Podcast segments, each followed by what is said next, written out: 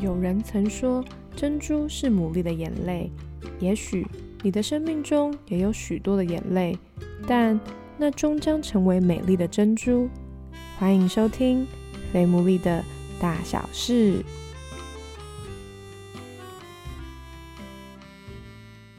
Hello，大家好，欢迎大家收听我们最新一集的《非牡蛎的大小事》，我是 Sarah。好，那接下来呢，就是我们五月最靠近的节日，就是母亲节。那我们终于继上次的活动，不知道隔了多久，但我们终于五月要有一个实体的活动。我们的活动名称呢，叫做“为她准备一束花”。那那个他呢，可能是你的妈妈，也可能是你心爱的人，所以我们会邀请一个很有美感的花艺师，然后呢，他会来教大家怎么样绑一束花，然后那些花材跟包材我们都会准备好，而且我们也会为大家制作一个精美的卡片。详情呢，如果你想要报名的话，我们的时间是在五月九号礼拜二的晚上，我们这个是有收费的活动，而且我们还有限额，所以如果你对这个活动有兴趣的话呢，欢迎可以。私讯我们的 IG，我也会在我们的线动公告。工商完毕之后呢，我们就要来回到我们今天的主题。那今天呢，我邀请到了一个也认识了大概五六年的时间，然后呢，我们也有吵过架，就是他有让我不开心过，有 一起共事过，算是战友。这样，我其实原本都没有想到可以邀请到他，但反正总而言之，我就是很荣幸今天可以邀请他来在节目上以这种方式跟我聊天，所以我要请他先来自我介绍一下。Hello，大家好，我就是 Sarah 刚才说的跟他吵过架的人，我叫 Casper，是一位特教老师。啊，今年二十七岁，血型 A 型，这样可以吗？可以啊，硬要补充血型的部分。OK，如果有机会再跟大家讲一下为什么我们吵架，一个非常非常荒谬、超为荒谬的故事。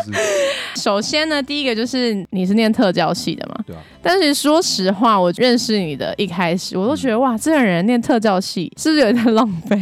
应该是体育系哦，我每次剪头发，大家都说应该是读读体育系的。除此之外，就是因为毕竟我觉得以你的外形，真的很适合走演艺类型的。当然，可能某个程度偏见就是会觉得你是不是一个没什么爱心的人。哇塞！总而言之，就是你就是念特教系，而且你到现在都还是特教老师。我先问一下，为什么你当初选特教系？其实我本来没有想要读特教系的，纯粹算是不小心读到。嗯，反正就是我高中的时候有参加那个学校的社团，然后那个社团叫做福少社，就是福伦社青年社团这样子。哦，对，然后我们在寒暑假都会去一些基金会或者机构去照顾一些特生，然后那时候就是新入基金会照顾，然后我那时候觉得，哎，其实蛮可爱的。就看到小朋友这样跑跑跳跳，就觉得蛮可爱，很疗愈啦。嗯，对，虽然说他们常常说我很臭，为什么？因为我以前很胖，所以身上都会有胖味。反正那时候就是这样，去完之后啊，选志愿的时候，嗯，我因为我中繁星上大学，嗯，其实轮到我选志愿，我脑中是一片空白，嗯，然后后来我才叫到我的名字，我就上台，但是很卡住，然后我要选什么学校？什么学校？然后后来就想到，啊吧，那就选教育大学好了。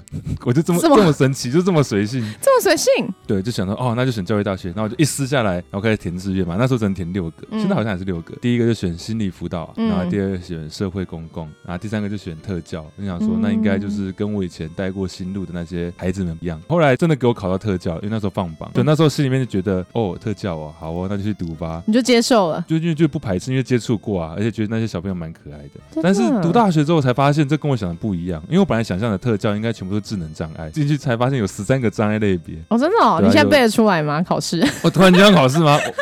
什么自闭症、视障听障啊、多重障碍、脑性麻痹等等，共十三个。所以我大一的时候其实很想转系，坦白讲，对，那时候还有去那个大甲镇南宫庙吗？大对大甲镇南宫，嗯，我那时候去拜拜，去问妈祖，嗯，对，因为听说很灵。那时候我就求先求很久，求老半天，然后妈祖就给我一个上上签，他说：“孩子，你留下来，哈，一轮光阴明月照，赤诚什么，反正就是讲你留下来的。”对，那时候想说好啊好啊，那就那就这样子吧。就后来读读读之后，发现越来越喜欢了。那真的让我想要当老师，是遇到一个学生啊，一个小朋友，他叫小恩。对他是在一个叫做喜乐园的活动里面遇到的。那时候我刚遇到他，是不会讲话，完全不会讲话，就是无口语的自闭症。无口语意思是说没有口语的能力，不会说话，他就只能用肢体语言去跟你表达。那那时候其实就蛮挫折的，因为我不知道怎么跟他互动，问话他也不回应我，那我也不知道怎么样去回应他。但是到了一个学期之后，他在我们的学学校出现，因为他在我们学校做早疗，然后我就发现他竟然会开始拉着我的手去读绘本，然后会发出一些单词，比如说这个这个那个那个，那个当下我就有点被震撼到了。我就是看着他从不会讲话，嗯然后到会讲话。然后也从不太会跟你互动到会抓着你去互动，那那时候我就想到，哇，原来特教这么神奇哦！它很像是太阳吧，就被特教这个太阳照到的小朋友，居然可以有改变生命的机会。那一刻开始，我就觉得，哇，那我就来好好的钻研一下这一个学问。那个时候你多大？大二。哎，特教系是有需要实习的吗？需要实习。大四的时候需要三周实习。我以前其实也是觉得这个科系讲出来有点丢脸，你知道。像过年的过年的时候，比如说他说你读什么系，然后说特教，说特教特教教那个爬带爬带的，好坏。就我听到的时候，其实就觉得对了，我就是教那一个爬带爬带的啊。其实他不叫爬带爬，他是有特殊需求的啦。像你家人，他们对于你念特教系，他们是都 OK 的。哦，我的家人算蛮支持的，就觉得你在做善事吗？对，积积阴德。做功德，自己觉得实习要么就是会让你更你知道笃定。那那时候没有让你打退堂鼓吗？没有哎，那时候的感觉是什么？就很像真的海绵吧。每一天就像是去特教班实习，然后跟老师讨论，或者是你在教课的过程当中看到学生的回馈，然后就觉得哇，原来他有这个反应哦，哦，原来我这个地方可以做调整哦，原来老师看到我没有看到的、没有想到的这一面，那个过程是蛮过瘾的。每一天都突破了一点，带学生好像小朋友也有多一点回应。我知道啊，因为你很喜欢看到别人改变。对对对，我很喜欢看到别人的反应。像我跟朋友聊天，我说那你觉得呢？你要不要多说一点？我好好奇哦，职业病。对，其实我觉得实习算是让我更笃定的。然后大五我们其实还有一个半年实习哦，特教系是要念到大五有一个半年的。你这样子从那时候到现在，这样多久了？正式分发当老师吗？对对对，五年了。那这五年的期间里面，你都没有就是有啊有，其实 就是进到社会上面，就是才发现哇，跟想象的还是不。那我们来聊一下这个部分。好，哎，有准备酒吗？因为像我以前就是在特教班嘛，或者是资源班。特教班跟资源班，我觉得一般听众可能哦，一般听众可能像我们比较大部分都知道是普通班，对对，但。有一些，比如说他认知程度轻微缺损的，他学习需求比较没有这么多更复杂的，那我们可能就会让他一样安置在普通班里面，有一些额外的时间会抽离到资源班去上课，或者是外加一些时间，比如说午休啦，好去上一些课程。嗯，对。那如果他障碍程度比较重，然后有更多更复杂的特殊需求，比如说他不会自己上厕所啦，然后沟通上面也更需要训练，那就可能会让他安置在特教班。但偏偏我分发的地方呢是特教学校。所以它全部都是，它就是更复杂，障碍程度更重。那时候其实有点吓到，因为我其实心中有一个笃定的意念，是我不要到特教学校为什么当老师？因为我以前大一有去参访过，哦，这么重要怎么教？都很需要呼吸的治疗，或者是要抽痰啊这一些的。我觉得我做不到。我大学不小心考到公费，然后我分发的那一年，两个都是特教学校的缺，我就觉得天哪，好吧，就注定了。我其实一第一二年是蛮蛮不习惯的，我自己的状态我也没有调整好，因为像大学的时候教的那一些教材教法，我觉得在特教学校里面比较难去做调整。像在一般学校里的学生，他们至少还可以跟你有些互动，对，会会走会跳啊，或者是会说话，会发出声音。但是在我们学校的小朋友基本上都完全需要协助，需要用完全的抱他换尿布啊，然后上课的时候。很像 Dora，你有看过 Dora 吗？哇，小朋友，大家早安。头都没有反应。哇，某某某，你很棒，你手指头动了一下，你就跟老师说早安。你的睫毛动了一下哦，很好很好，你在跟我 wink，对不对？对，基本上就是要自己一个人，就要炒热气氛，对，就是一个赌场秀。你的工作内容是一个人一整天都在面同一个班级，还是是像科任老师那样，还是那是什么意思？我们是一样是包班的，国小上课基本上都跟他们一起上，就少部分的课会跟其他老师打散去上，但是大部分都是我们自己带。所以你每一天。等于八小时，你都要跟你们班有几个人？大概有六个小时都是跟他们。我们班有六个小时。哇，那还蛮久的耶。对啊。然后他们都不一定会给你互动，比较少。那你怎么坚持住？我觉得要有好的伙伴啊。一个特教班里面不会只有一个老师。对，会有两个老师。导师。有一个人跟你一起努力的感觉。嗯哼，那他们都要学些什么？就是如果他们的状态，他们会分年级吗？会，我们一样是分年级，但是我们班是混龄的，对，因为学生没有这么多啦，没有办法说一个年级就是这么多学生。因为他们虽然说名义上是就是五六年级了，但其实他们的实际上发展的年龄大概就是几个月，甚至是几岁这样。一样是会按照就是课纲啦，但是会做很多的调整。比如说我们就是很多是走感官教学啊，就是视听嗅味触本体。体前庭，前庭是什么？就是我们有时候会喜欢上下跳啊，可以得到一些情绪的稳定。嗯哼哼。然后我们会上什么？大概就是比如说国语课好了，我们就不会教生字，因为这对我们说没有意义。前阵子刚好上宫崎骏嘛，嗯，我们上宫崎骏的音乐世界，我们就会介绍宫崎骏有什么电影，比如说《红猪》好了，嗯，我们就会给他们听那个《红猪》的配乐啊，等等的，然后介绍这一个音乐家是谁，可能就会说红猪是一种猪，那猪的话有什么料理呢？什么？大概这一种，我就说那猪它有什么特征呢？就大概会教比较跟生活有关的啦，就是做延伸这样子。最高年级是到几岁？特教学校还是我们班？特教学校，特教学校可以到高职。可是像以你接触到的学生，你不是说他们都需要报啊，都还是怎么样的话，那他们的状态还是只是随着 OK，他现在因为十岁了，所以他需要升一个年级，还是因为他的状态他会？就是还是按照就是他什么到了什么阶段了就应该要往上升的。他们虽然说看起来都很重度，但其实还是有点不一样。比如说他沟通的方式，有的是举手，还有的是发出声音啊，这一些的，啊，有的可以真的是可以两个去辨认的，嗯，就是二选一这种做得到，而有些是只能碰图卡让他体验而已。虽然说教的教材是很类似的，但是他们的达到的目标还是不一样，嗯，然后他们个别用的教材也是不太一样。这样，再问一个文案 问题，Sarah 要当特教老师对不对？不是吗？比方说像我们在路上，一般路人，我们可能就是也会接触到说，哎，有一些的孩子们，他们就是特生，就是身为一般路人的我们要有什么样的反应？就是他们虽然说你可能知道他怪怪的，有特殊需求的小朋友，你一看大概就看得出来。我自己会避免说我把他贴标签。对，比如说我今天吃饭，我隔壁坐了一个特殊需求的小朋友，我当然还是会不小心会一直瞄他或者听他的声音，但是我会让自己知道说啊，他今天就是跟我们一样在这个餐厅吃饭的人，他等一下上厕所或者是他拿餐都应该是跟我们一样的规范，知道说他就是比较特别，但是他今天一样是跟我们生活在这个社会里面的一个人。嗯，如果有真的违反这个社会，在那个场地，比如说吃饭的时候一直敲敲打打，那当然是需要去教他嘛。对，但我觉得这不会成为说没关系没关系，你继续敲，哇，好好听哦，那演奏也母汤哦。这样子不行。你如果在餐厅里遇到他周围没有人制止他的话，你会去跟他说？我一定会去跟他说，我会去教他。哎，我觉得这就不一样。我觉得多数人应该就是漠视，不是每个人都可以做到。不一样，每个人选择不一样。比方说，像你在接触的这些孩子们，就是他们也许就是状态就是一直都这样话，将来他们。怎么办呢？目前比较常听到的，他比如说高中职毕业了，因为我们学校大部分都直升上去，可能会去排机构，嗯，就是那一种日间照护的照顾的机构，全时间的，嗯，就像他能力比较好，可以去一些半技术型的，有一些技术的工作去做一些基本的维生呐。那你有遇过那种就是家长一直都没有办法接受自己孩子的状态的吗？目前还是有，对啊。那这些家长其实我知道，他们心中就是还是会担心吧，害怕，不知道很多情绪交杂在在一起，所以他们外显出来的这些行为，我都。都不太会特别的走心，像是什么样？比如说像有某一个阿妈好了，她的孙女就是后天造成的，就是因为照顾的舒适啦，保姆照顾舒适这样子，所以她阿妈其实对这件事情一直走不出来，蛮明显的，所以她就会用，比如说讲话会有点尖酸刻薄啦，然后去要求老师啊，没有 要求老师，啊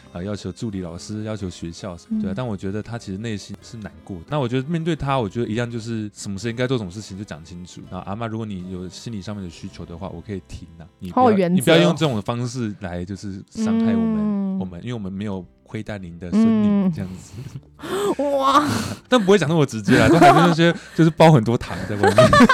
当特教老师，基本上是感觉是一个里里外外都每一天都。在运转呢，因为你在接触到的是很多不同的。对啊。那我也知道，就是 Casper，你是离乡背景，就是主人，对，离开了你原本的熟悉的环境，然后来到一个号称蛮冷漠的台北。冷漠哦，台北 还是有温暖的人呐。嗯，那 Sarah 就很温暖。Thank you，因为我知道你的工作又很忙，就是我相信你工作的压力啊、负担，包含你又有念研究所嘛，你要写论文啊。据我所知，你也是跟家人还是有蛮紧密的连接。对对，对我来讲，很多人一离开家就是离开了，就是等到放飞自我，追求自己的生活。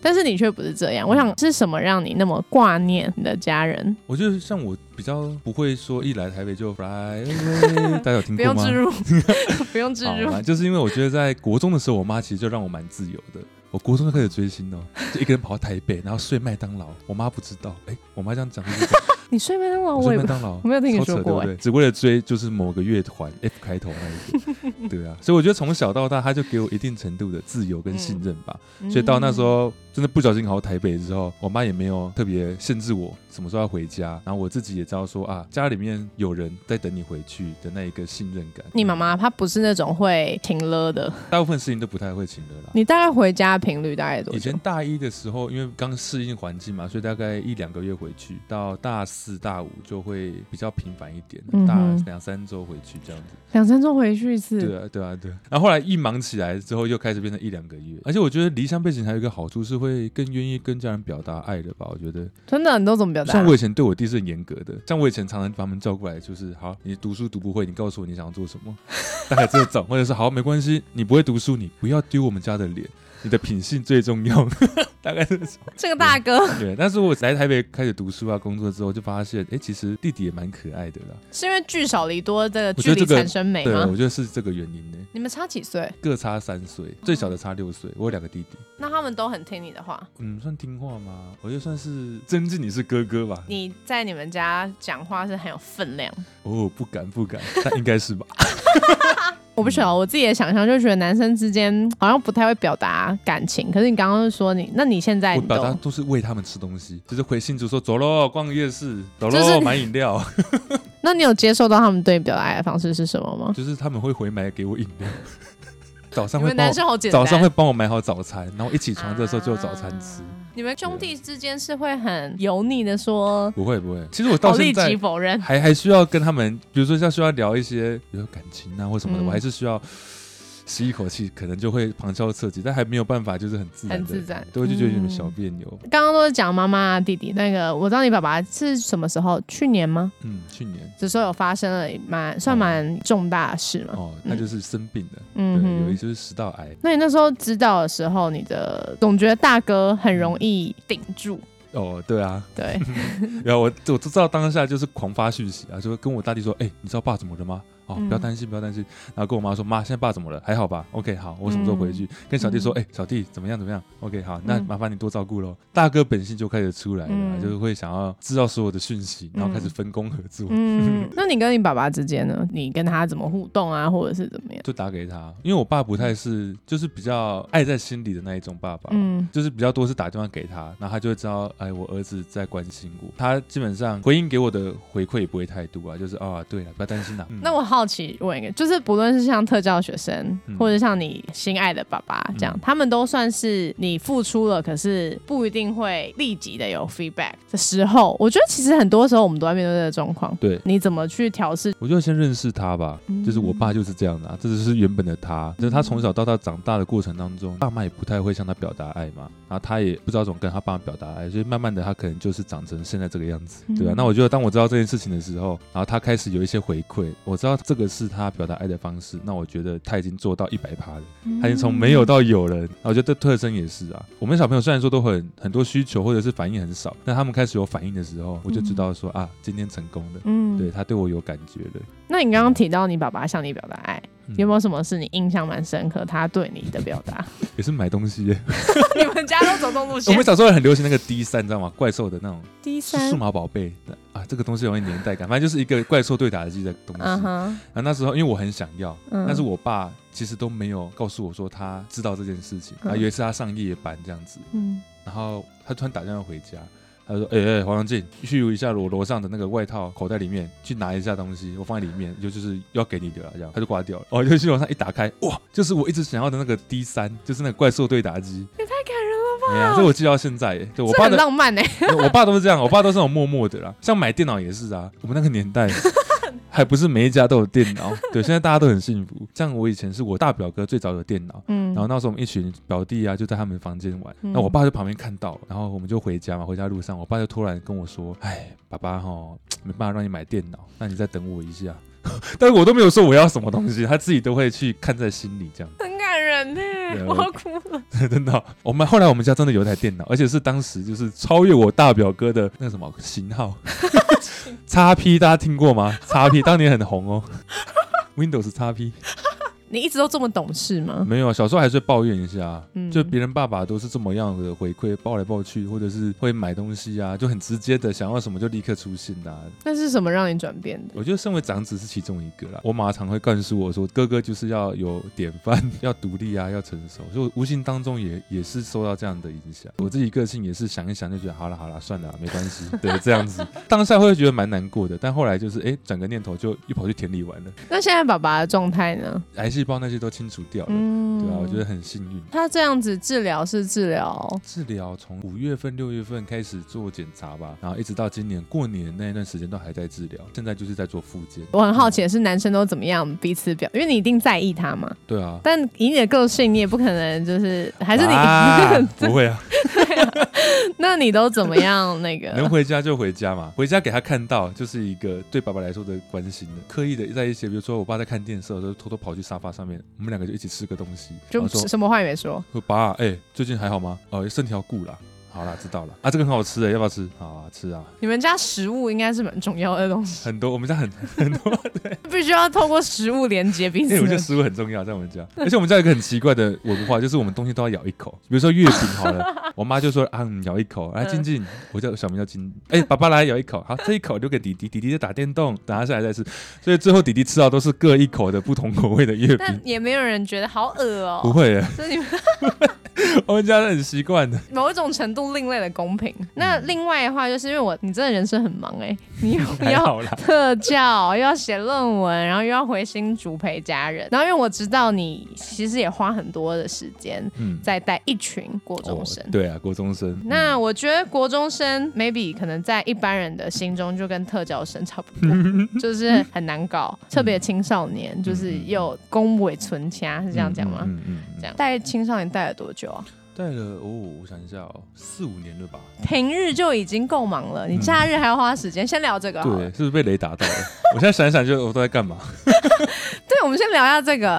嗯，这你怎么办到的？就喜欢吧，我觉得。喜欢什么？喜欢跟人互动啊。可是世界上那么多种人，为什么偏偏是国中生呢？其实我本来。最开始也没有到很喜欢国中生啊，嗯，对，也就跟大家认定的一样，就是屁孩，嗯，就屁股长在脸上的中二，对，中二听不懂，脑袋没长好，大概这种，对啊。但是一直到二零一七年吧，参加了一个营会，就是一个特别的营会，这样子，就是国中营，他就这么直接。对，那个营会其实我一开始是朋友邀请的，嗯，然后心里想说，好啦，就去看看吧，说不定可以对我教学啊有帮助，这样子。还在想着教学，还在想教学，等他多增加点人生经验，对也没想太多。就那一次去，真的蛮恐怖的，因为国中生就是尽量。就是什么尽量电池哦，一直跑一直跑，然后都不会停。说到半夜的时候还要去安抚他们啊，或者是让他们上床睡觉的时候，他们还在打枕头大仗那样。对，但是我觉得那段时间很奇妙，就是你就单纯的陪他们，然后跟他们聊聊天啊，聊他们家里面发生什么事情。到营会结束最后一天，有两三个弟弟跑过来，他就跟我说：“哎哎哎，祥静哥，谢谢你啦。”对，我就说：“嗯，谢谢什么？”我也没想太多，他说谢谢你陪我说话，谢谢你听我讲话，这样子。对，那时候我想说，哎，这有什么好谢谢的？这样子，这句话一直放我心里面，我就回去想，一直想，一想，我会发现啊，对耶，如果我国中的时候有人陪伴我，这是一个很幸福的事情。可是我国中没有这个机会嘛，那我今天有这个机会，哎，陪伴这一些有一些烦恼不知道跟谁讲啊的弟弟们，那我可以成为他们的父母，那我觉得是很开心的。后来那一段时间就在想要不要去带国中生，嗯，那后来就觉得好，那就去吧，嗯，对，那果然是没有后悔了，我觉得。你也在这边四五年了，一定也很多人来来去去，而且你工作又很忙啊。其实假日基本上是你可以休息，或者甚至是就回家陪家人的时间。嗯嗯嗯。那是什么？还是让你有没有一些印象深刻的？互相信任吧。对啊，就是他们有事情的时候，第二个会想到你，第一个是他爸妈啊，第二个是想进。对，我觉得这个是这个本名哦，是 Casper Casper 哥。哎，那我刚才是不小心讲想讲话很那个啦，讲话很详尽。前阵子就刚好带一个弟弟，他刚好家里面有些状况，就他不太能回家这样子，所以我半夜大概十点多陪他在家里面附近就是晃啊，嗯，好等待可以回家的时间。对，那我那时候其实也没做什么，就是陪他这样子。对，但我知道他心有安定下来了，就没有这么害怕。我觉得那一份互相信任的感觉会让我很被吸引。虽然说他们真的听不太懂人话，对，但是像他们有些人毕业嘛。他们回来会跟我说：“哎，祥庆哥，我现在怎样怎样怎样。”我心想说：“哎，这句话不是我好几年前跟你讲过的吗？”那我就觉得哇，其实有时候你播下一些种子哈，他们过了几年，突然想到了，懂了，那我觉得那个就很值得了。嗯嗯，我我也会觉得很满足，这样感觉好像改变了，影响了一个人。因为陪伴其实我觉得是最难的，因为他花时间，时间其实虽然无形，可是它其实是最，我觉得是最宝贵的东西。对啊，我不晓得是不是，可是是不是也曾经有谁这么样陪伴你，所以才让。哦，我想到两个吧。嗯，第一个是某一个教会的牧师这样子。嗯，姓叶吗？对，姓叶。哎，你也认识啊？好巧，我也认识。哎，就是他在我大学期间，甚至到大学毕业，然后甚至是现在，他都参与过我人生中大大小小的事情。我记得印象很深吧，就是我毕业典礼办在天母的一个体育馆。然后他为什么怎么跑那里去？我们有两个校区哦，对他住公馆这一带嘛，公馆台南大楼，他就从这边骑摩托车，嘟嘟嘟嘟嘟嘟嘟跑到天母，半个多小时，然后就为了给我一个礼物，祝我毕业快乐，然后拍个照，不过五分钟的时间又嘟嘟嘟嘟嘟骑回来，对，我就觉得他这种身体力行的。陪伴，嗯，让我很被感动。对，实际的行动，对啊，或者是有时候心情不好，他也很快就知道哦。可能我一个表情变了，他就说：“哦，想起你，哦，Casper，你怎么了？”第二个我想到是我大学的同学吧，他陪伴我很多时间呐。姓周吗？对，你怎么都知道？哇，好巧。对啊，还是陪伴我很多时间，然后也让我就是知道说，哎，我心情不好的时候可以怎么样去处理啊，去面对这样。那段时间是蛮珍贵的，知道说哇，原来这个是真心的陪伴。陪伴其实是绝对可以让人有改变的事情。但我相信，当他们在陪伴你的时候，或者是你在陪伴其他这些孩子们的时候，你都不是带着我总有一天要改变他们，哦，对吗？不会。对。但是我觉得现代人其实蛮，你知道，常常陪伴的就是手机。哦。对，就是彼此相伴，就是活在那。个世界里面，那有没有什么是你觉得你可以鼓励？就是大家，就是为什么陪伴人那么重要？嗯，就是为什么我们要去陪伴人？因为像第一个陪伴本身就有疗愈的力量吧，陪伴他们，他们会有得到力量。那我自己也会，其实，嗯，有时候陪在他们的时候，我可以暂时的忘记。一些我工作上面的烦恼啊，或者是我现在人生卡关的东西，我就单纯的享受跟他们互动的那个过程。像他们很喜欢吃东西，我只要一拿出个东西，他们就很像蝗虫，就哒哒哒哒全部吃光，你就觉得哇，好好笑，好可爱。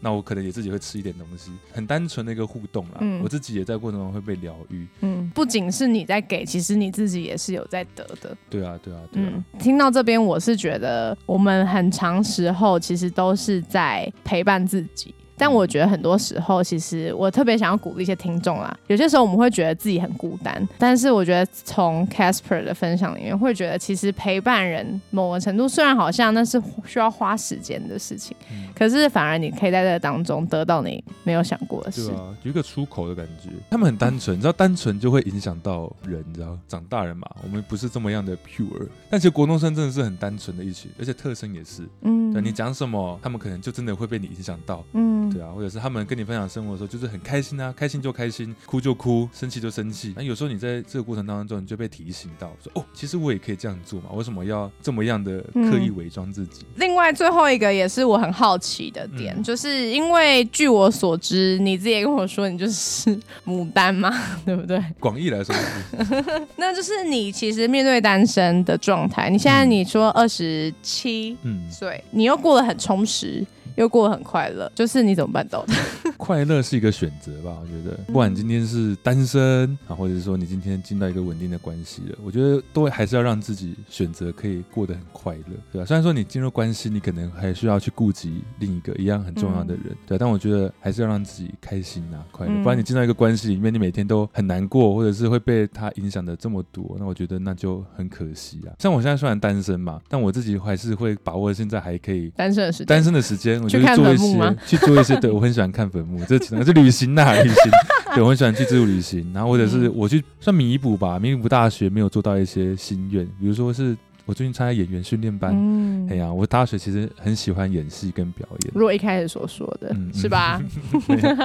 哦，还有学日文，我觉得就好好把握还单身，然后还相对比较自由、弹性时间可以运用的这个机会。你有没有曾经觉得他为什么？还是你觉得没有？我人生没有关系，还是会吧？我觉得看到身边的朋友一个一个，比如说脱单啊，或者是要结婚啊，就心中还是会觉得，哎，那我在干嘛？嗯，这种那怎么调试的？我觉得就快乐吗？嗯啊，快乐就选择快乐。所以我就会回到先错于那个情境吧。嗯，就是我是因为看到他这样子，所以我也想要模仿他，还是我现在已经好理智啊，已经已经准备好了，然后我已经可以稳定到这个关系里面了，还是说我只是单纯想满足那个当下没有被满足的自己而已？嗯，对啊。那我觉得到现在，我觉得每次这样想这样想，我就更理清知道说自己每一个阶段想要的是什么。对啊，然后每个阶段，哎，是不是已经准备好要进到一个关系里面了？所以对你而言，你觉得你也很清楚知道现在的阶段就是某种程度是要弥补你大学时候没有做的事情的阶段。对啊，现在就对我来说在开拓吧，多学一点，多尝试挑战一点。对啊，因为它等于又更花了你更多时间呢。确实啊，对我我还蛮想。你是时间管理达人呢？我不是。你是？我不是。现在还想学乐器啦，就前阵子还想学小提琴跟钢琴。你人生就这样多忙？整体而言，你其实是很满意你现在的生活。对啊，算满意的。那我知道你其实也就是有做了一个蛮重大的一个决定嘛，嗯你这个可以讲吗？可以啊，要吊校的事情。对对对，我今年会填调动到新竹啊。为什么会想要填？其实因为我现在在这个学校算稳定的，对啊。那我自己也大概摸摸得蛮清楚每一天的生活流程啊，学生要怎么面对。但我自己心中一直有一个没有被完全发挥的感觉。当然，在这个学校也帮助我很多，让我有很多尝试挑战的机会。但是一直有一个不满足的感觉。对我很想要再回到资源班里面去做融合教育。那或者是想要再多尝试在资源班里面的教材啊，怎么样去设计，这些是以前真的比较少做到的。那回新竹当然还是考量到家人啊。你那时候想这个有想很久吗？想很久啊，我已经想了一整一年多了。对啊，去年本来就想填，但是后来想说那就再缓一缓。那是什么让你最后决定好？当然是其中一个嘛。嗯。然后第二个是我觉得也要开始好好规划一下自己的未来，毕竟在台北租房子开销也是蛮大的嘛。嗯。可以好好的来整理一下了，整理一下自己未来。的一些规划这样子，再来第三个也是觉得想要回馈家乡 好像老人哦。你好理想跟抱负，我很想回馈家乡啦。台北真的是蛮富足的，在特教还是有可以调整，但是已经很富足了。对啊，那我觉得新竹一定会有他的需要了。嗯，祝福你，谢谢你，鹏程万里，谢谢你。这是什么客套？节目的最后，我觉得就是跟 Casper 聊完，我觉得包含我可能过去自己对你的认识。或者在今天在聊的过程中，我觉得你其实某种程度都是很清楚自己的方向的人，嗯，清楚自己要什么的人。然后就虽然会需要时间想，当然谁不需要想这样，可是你最终都你确定了，你就会去做。演员训练班也是，调校也是。我相信有很多听众其实是很迷惘的，嗯，对，就是对于自己的决定会很犹豫啦，或者是不敢做决定啊。最后想要请你就是鼓励这样的人。我我明白，就是在做一些决定的时候真的是很不容易，因为。它是未知的，那未知这件事情本来就会带来害怕嘛，就这是正常的。你要去接纳这个情绪。当我在做某一个决定的时候，我通常会先把它最好的跟它最不好的先想过一遍，让我自己心里面有底。不管怎么样，就落在这个区间嘛，这个决定的最后的本身。对，那我觉得就是勇敢的跨出那一步。未来是有很多的现在去拼凑出来的嘛。那你今天如果一直绕在这边，没有去跨出那一点点的脚步的时候，那其实你就停着。那但这也没有不好啦，但是就是有点可惜啊。我们人。生的这一次嘛，鼓励大家，如果你现在有很想要去尝试或突破的，你问问自己，这真的是你现在想要的吗？如果是的话，你就把它所有可能性想过一遍之后，你就告诉自己说：好，我现在要往前走了。对啊，那我觉得就是是不会后悔的啦。对啊，因为我相信在未来个五年、十年，你回头看，你可能也会感谢自己，好像走了一个白走的路，但其实他已经成就了这个现在的你这样子。因为你其实是会自己去旅行的人，嗯，那其实这某个程度，我觉得这很猛哎。你说独旅哦？独旅对啊，你那时候，我觉得这某种程度也像你刚刚最后的 ending 一样，就是你需要对突破走走出去。你这你当时候有害怕过吗？会害怕啊，像我去中国很怕被绑架。你那么大只哎，对啊，就是会担心吧。那我觉得独旅对来说算是一个很重要的调节。对，像我举例来说，我这一次过年去日本，我就一个人去七天呐，我就一个人走走走啊，去蓝山啊那些地方。我走到一块田，然后呢，那个竹林在那边晃动，我听那个声音，然后看那个田，我突然就想到小时候的自己，我就好像哎，小时候在田里面奔跑。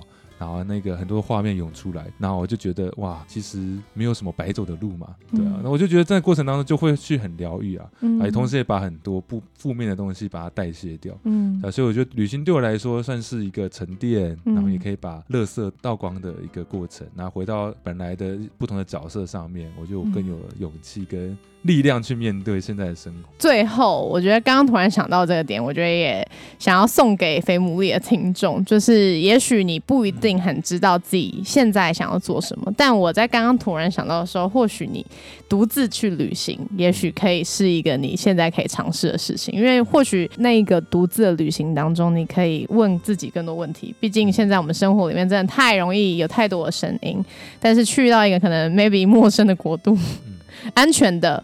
日本呐，你是不是还去过韩国？去韩国，就是我觉得其实在这个部分，也许有些听众你可以做这样的尝试，对。然后就像 Casper 最后说的一样，就是没有白走的路。嗯，谢谢 Casper 今天跟我们的分享，非常真好。耶，谢谢大家。好，那我们这一集就到这里。如果大家有什么问题的话，都可以私信我们 F A T M O O L E E，就是我会尽快回复给大家。那我们就下期再见，大家。拜拜。